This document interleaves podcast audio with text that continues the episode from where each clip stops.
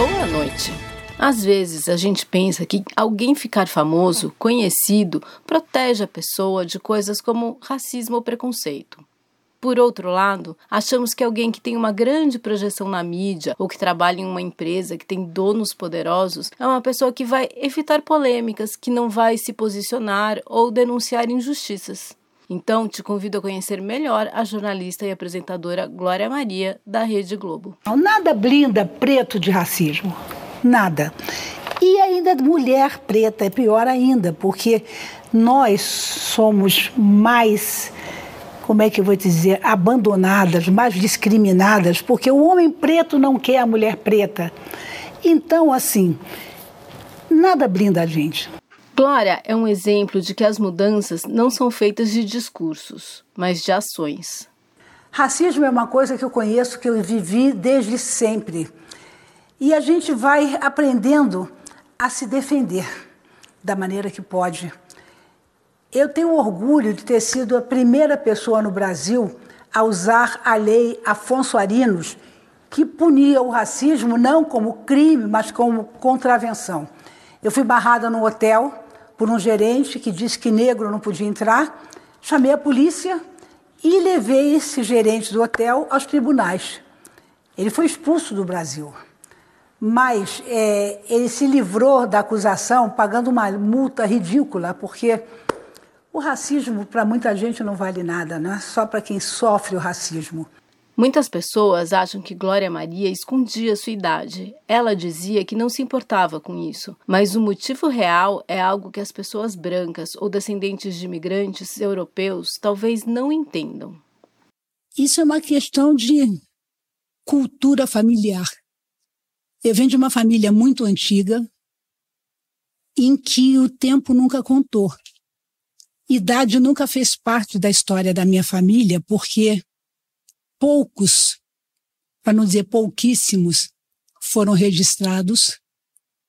Ninguém sabia o ano que nasceu, nem há quanto tempo. Então eu acho que só a partir da as duas últimas gerações é que começou a ter registro.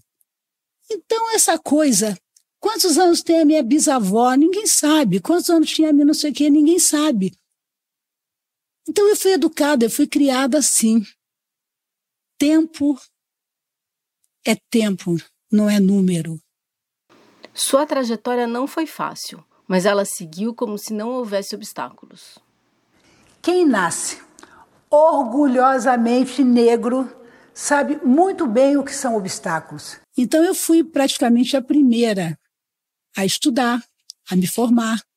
Não tinha aquela coisa, vai para a escola, Ninguém ia falar isso, ninguém estava preocupado com isso, porque ninguém estudou.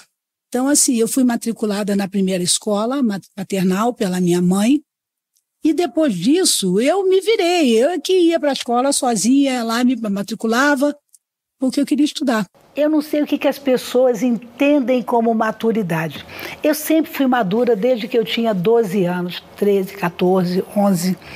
Porque como eu tinha que cuidar de mim e da minha irmã, eu já tinha maturidade nessa idade. Então, a maturidade não chegou com 50 nem com 60. Mãe de duas meninas negras que adotou, ela transmite sua força e seu exemplo. O difícil para mim agora é contar para as minhas filhas, explicar para elas o que é o racismo no momento que elas estão assistindo a essas manifestações nos Estados Unidos e em vários países. Elas perguntam, mamãe, isso tudo está acontecendo, ele morreu, ele foi assassinado porque ele era negro. E eu tenho que dizer, é, foi por isso. E para milhares de mulheres e meninas negras deste país, ela foi uma referência, um exemplo da importância da representatividade. Oi, meu nome é Tainá, eu tenho 14 anos, eu tenho contato com o movimento desde que eu me conheço por gente, por conta do meu pai, mas eu comecei aí mesmo para as atividades em 2021, por conta do núcleo de tecnologia.